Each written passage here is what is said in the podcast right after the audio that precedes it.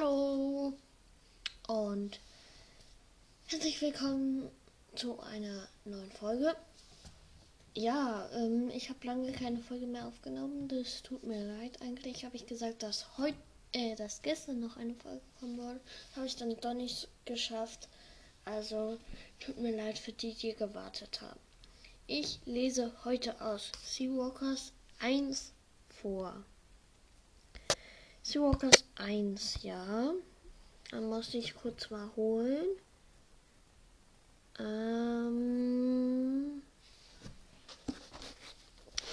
Äh, ja, das muss ich kurz mal suchen in meinem Chaos. Das wird jetzt ein bisschen lange dauern und das erspare ich euch erstmal. Deswegen kurz Schluss mit der Aufnahme. Ja, hier bin ich wieder und diesmal mit der äh, mit dem ersten Kapitel von Seawalkers 1 und dem Prolog. Los geht's. Irgendwie wusste ich schon immer, dass ich anders bin. Hatte ein bisschen gedauert, bis ich herausgefunden habe, wie anders. Ein Gestaltenwandler zu sein, finde ich eigentlich toll. Nur leider kann man sich seine Gestalt nicht aussuchen. Und ich bin ein Tier, vor dem so ziemlich alle Menschen schreiend flüchten. Wie in aller Welt sollte ich damit klarkommen. Bitte schön. Vielleicht wird es wenigstens in dieser komischen Schule anders sein. In dieser Blue Wolf High School. Aber vielleicht fange ich besser am Anfang an zu erzählen. Hi Alarm. Hi Alarm. Das ist nicht das, was man hören möchte, wenn man gerade Spaß im Meer hat. Und noch weniger möchte man es hören, wenn es auf irgendeine Art etwas mit einem selbst zu tun hat. Einen Moment lang trat ich Wasser und spuckte mein Schnorchelmundstück aus, um mit meinem Freund reden zu können. Hast du gehört? Da ist irgendwo ein Hai. Wir sollten raus aus dem Wasser. Tiago? Was? Du? keuchte Lando und wich vor mir zurück. Seine Augen wirkten durch, seine, durch die Taucherbrille irgendwie komisch, als würden sie ein äh, als würden sie jeden Moment rausblocken. Also, was ist jetzt? drängte ich. Niemand hörte mir mehr zu. Mein Freund kraulte so schnell er konnte aufs Land zu. Genauer gesagt auf auf den hellgelb leuchtenden Miami Beach. Beeindruckt sah ich, dass sich Lando von einem moppeligen Couchhocker irgendwie in einen Olympiaschwimmer verwandelt hatte. Besser, ich legte auch einen Zahn zu. Pah, tut mir leid, Leute. Da ist gerade was umgefallen. Mit kräftigen Flossenschlägen schnorchelte ich hinter ihm her. Verdammt, die Leute am Strand starrten alle in unsere Richtung. War der Hai etwa hier, in meiner Nähe? Nervös blickte ich mich mit meiner Taucherbrille unter der Oberfläche um, sah aber nichts, außer glasklar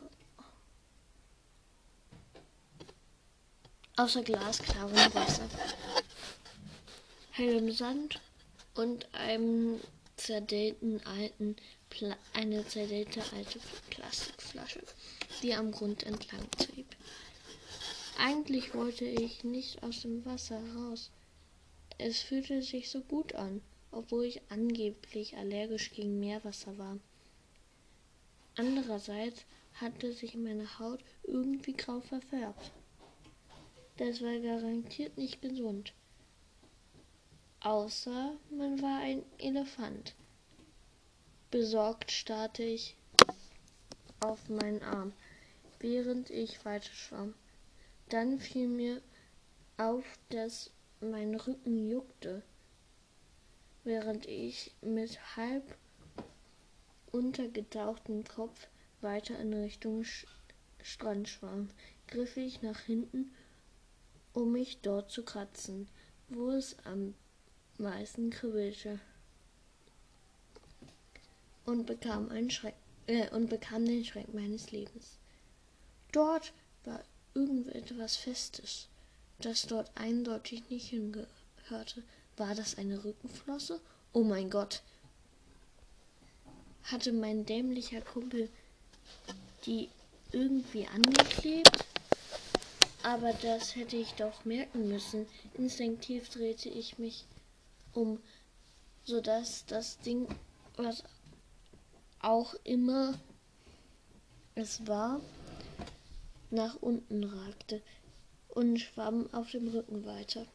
Schließlich war das Wasser so flach, dass ich darin sitzen konnte, während kleine Wellen mich umspülten. Mich umspülten. Ich kann gerade echt nicht lesen. Ich war der Einzige, der noch am Meer war. Auf dem Strand wimmelte die Leute herum, noch immer aufgeregt, obwohl der Hai anscheinend nicht mehr in Sicht war. Ich traute mich erst aus dem Wasser heraus, als meine, mein Rücken sich wieder normal anfühlte. Die komische Flosse war einfach weg und nirgendwo mehr zu finden. Unsicher blickte ich mich um, während ich mit meinen Plastikflossen unter dem Arm den von der Sonne aufgeheizten Sand durch den von der Sonne aufgeheizten Strand Sand stopfte.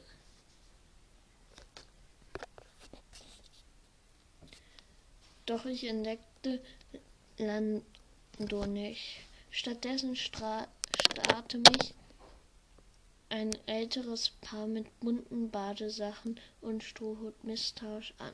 Vielleicht Touristen aus vielen Hotelburgen, die den Strand säumten. Ein paar junge Männer diskutierten, was für ein Raubfisch es genau gewesen sein könnte. Und ein kleines Mädchen das ein halb geschmolzenes Eis hielt, deutete mit dem Finger auf mich. Das ist der Hai. Red kein Unsinn, Belinda. ähm, ja, ich kenne jemanden, der Belinda heißt und bin ich nicht drauf gekommen, aber finde ich so ein bisschen witzig. Red kein Unsinn, Belinda, ermahnte seine Mutter Oh, da steht seine, ermahnte seine Mutter das Mädchen. ermahnte ihre Mutter das Mädchen. Die Kleine heulte los, wie eine Miniserie, äh, Sirene. Aber zum Glück nicht wegen mir, sondern weil ihr Eis gerade abgebrochen und zur Hälfte im Sand gelandet war. Ich ging schnell an allen vorbei, packte, mein, packte meine auf dem Sand herumliegenden Klamotten und hastete mit nasser Badehose weiter wieder weiter zum Parkplatz. Nur weg hier. Auf dem Parkplatz dann der nächste Schreck. Der schicke rote Toyota, Toyota, Mann, der schicke rote Toyota den Landon sich von seinem Bruder geliehen hatte, stand nicht mehr da.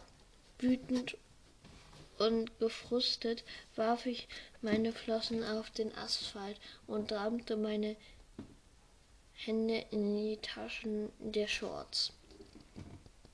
Der hatte mich doch tatsächlich im Stich gelassen. Mir war ein klein bisschen nach Heulen zumute. Was war das eigentlich für ein Freund? Okay, eigentlich war er sowieso kein Freund, sondern nur jemanden, mit dem ich herumhing. Manchmal war ich mir nicht mal sicher, ob ich ihn mochte, besonders dann, wenn er davon redete, wie er reich werden wollte, so reich wie sein Bruder, der Geld für der für viel Geld alles verkaufte, was verboten war und in eine Hosentasche passte. In Wirklichkeit hieß er natürlich nicht Lando, aber als echter Star, Wars Nerd, der sogar manche Dialoge mitsprechen konnte, ging ein gewöhnlicher Name natürlich nicht durch. Er hatte auch versucht, mir einen Spitznamen zu verpassen. Unter anderem hat er mich Blauauge, Tigger, Arti und Chevy, ich hoffe, ich spreche das richtig aus, gerufen. Aber zum Glück war nie einer kleben geblieben. Meine Augen waren zwar ungewöhnlich blau, aber der Name hat zu dämlich geklungen, um sich lange zu halten. Auf Tiger und Arti hätte ich einfach nicht reagiert und für Chevy, Chevy reichte reichte meine Haarmine eindeutig nicht aus, so dass Landon es sich sch schnell selbst abgewöhnt hatte. Auf dem Handy erreichte ich Landon natürlich auch nicht. Mist, jetzt gab es nur noch einen, der mich retten konnte. Sonst war ich hier am Miami Beach zehn Meilen von daheim buchstäblich gestrandet. Ich kam mir sehr blöd vor, während ich die Nummer vom, von Onkel Johnny wählte, weil er mir verboten hatte, damals äh, jemals ins Meer zu gehen. Hatte ich den hatte ich den Nachmittagsunterricht geschwänzt und war heimlich mit den anderen zum Strand gefahren, damit ich nicht länger der einzige Junge war, der in Florida lebte und noch nie im Meer gewesen war. Also ein, Klom ein kompletter Volldepp. Und jetzt musste ich mich von Onkel Johnny abholen lassen. Toll. Was blühte mir jetzt?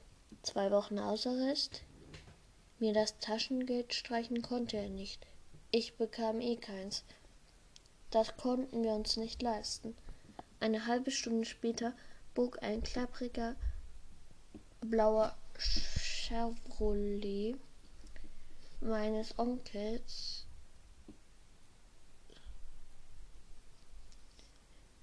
in den Parkplatz ein und bremste vor mir. Vor mir. Verlegen öffnete ich die Tür und ließ mich auf den durchgesessenen Beifahrersitz gleiten und wartete äh, und wartete. Es war nicht leicht, Onkel Johnny wütend zu machen, aber wenn er richtig in Fahrt war, Dann konnte er locker einen Hurricane, Vulkanausbruch oder ein Tsunami Konkurrenz machen. Mein Onkel trug eins seiner zeltartigen karierten Hemden und ein verblichenes blaues Disney World Cappy. Nicht weil er Disney World besonders liebte, sondern weil ein Hotelgast mal, äh, mal vergessen hatte und es in besserem Zustand gewesen war als seine alten Basecap. Wie üblich roch er nach Zimtkaugummis, die er so liebte. Als ich mich angeschnallt hatte, wandte er mir sein Bulldogengesicht zu, und ganz langsam wagte ich mich zu entspannen. Wütend sah er nicht aus, dafür aber so, als parkten zwanzig vollbeladene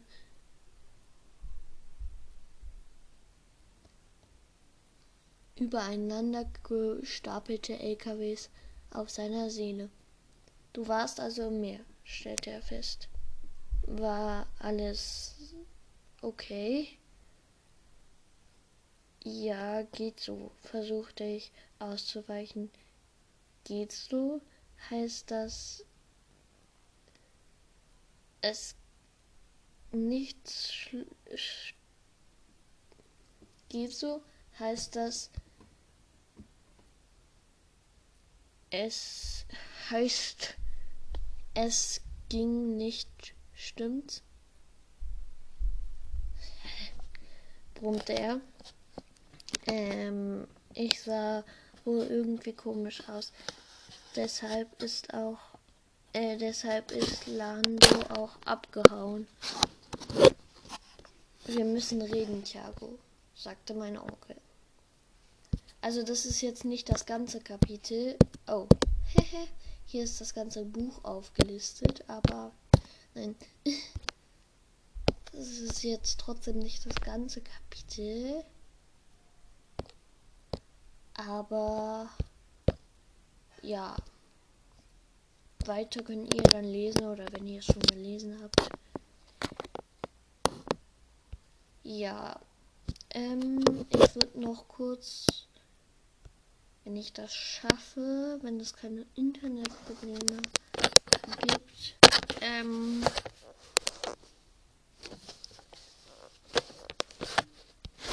das Notwalkers Wiki, weil ich habe einen Wunsch bekommen, ähm, dass wir Wing mal durchnehmen. Und ja. Oh. Ja, dann muss ich das kurz mal.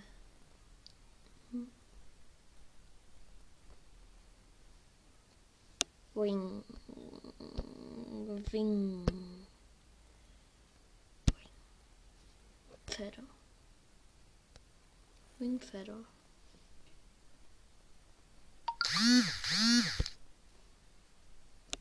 Hier Wingfeather und jetzt so. Wingfeather ist ein, eine Rabenwandlerin und die Zwillingsschwester von Shadowfeather. Sie ist Schülerin an der Clearwater High und ist Mitglied der Fliegerstaffel sowie die Zimmergenossin von Holly. 16 Jahre, Geburtstag 20. April. Windwalker, Kohlrabe, Rocky Mountains, also Herkunft Rocky Mountains, Schüler an der Clearwater High. Das Aussehen. Wing ist schlank, ziemlich hübsch und sieht leicht indianisch aus und hat helle, leicht gebräunte Haut. lange schwarze Haare und schwarze Augen. Sie ist 1,72 Meter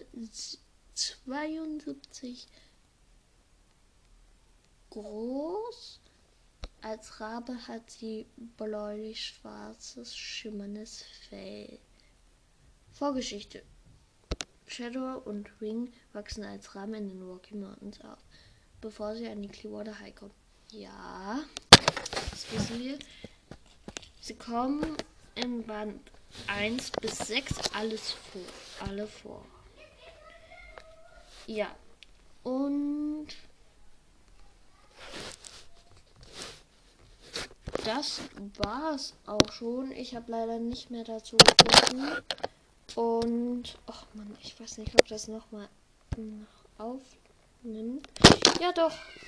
Und ich denke, 20 Minuten ist eine gute Länge. Ciao.